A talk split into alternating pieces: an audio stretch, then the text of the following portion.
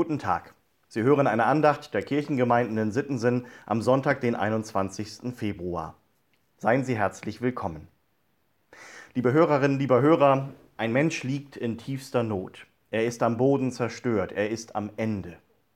Mit letzter Kraft schreit er sein Gebet heraus. Gott, wo bist du? Erhöre mich doch. Und dann schildert er ihm sein ganzes Elend. So beginnt der Psalm 102. So beginnen viele Psalmen. Immer wieder bewegt es mich, wie die Psalmbeter mit Gott sprechen, wie sie kein Blatt vor den Mund nehmen und einfach alles vor ihm geradezu ausschütten. Und dann finde ich es ebenso bewegend, wie mit einem Mal die Stimmung umschlägt, wie aus einer Klage ein Lobgesang wird. So ist das auch im Psalm 102. Da geht der Blick mit einem Mal in die Zukunft. Da steht dem Leser plötzlich eine Vision vor Augen, der Wiederaufbau der zerstörten Stadt Jerusalem, die zum Ziel einer Wallfahrt aller Völker werden wird. Und über allem thront Gott, von dem es dann in der Tageslosung für heute aus diesem Psalm heißt, Du hast vor Zeiten die Erde gegründet und die Himmel sind deiner Hände Werk. Wir können an diesem und anderen Psalmen eine Menge für unser eigenes Gebetsleben lernen. Wir können etwas über die Kraft des Gebets lernen wie das Gebet hilft, die Perspektive zu ändern, wie es mir helfen kann, den Blick von der eigenen Not auf das große Ganze zu lenken, die Allmacht Gottes ernst zu nehmen und sich ihm ganz anzuvertrauen. Aus der Klage über das eigene Elend wird ein Loblied auf den Schöpfergott. Und aus dem in sich selbst verkrümmten und im Selbstmitleid versunkenen wird ein aufrecht und zuversichtlich durchs Leben gehendes Kind Gottes.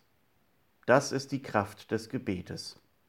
So wird aus dem Glauben mehr als ein nettes Accessoire.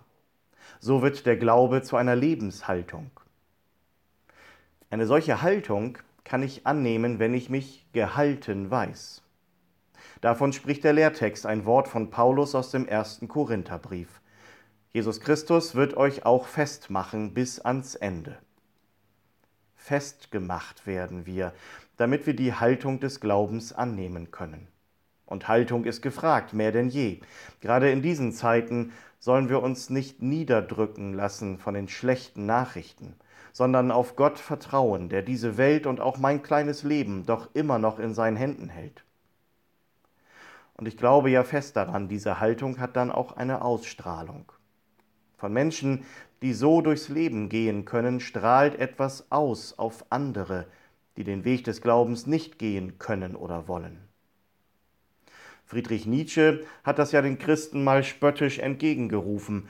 Die Christen müssten mir erlöster aussehen, bessere Lieder müssten sie mir singen, wenn ich an ihren Erlöser glauben sollte. Also singen wir miteinander dieses bessere Lied. Natürlich im Moment nur im übertragenen Sinne, denn gemeinsam singen dürfen wir ja gerade nicht. Sagen wir es anderen, woran wir uns halten, was uns festmacht. Das Vertrauen in einen Gott, der es gut mit uns meint, mag auch noch so viel dagegen sprechen. Der Blick nach draußen in die Frühlingssonne im Februar könnte heute dabei helfen. In ihrem Licht können wir Gott, den Schöpfer, loben und damit gleichzeitig auch wieder auftanken für die dunkleren Tage.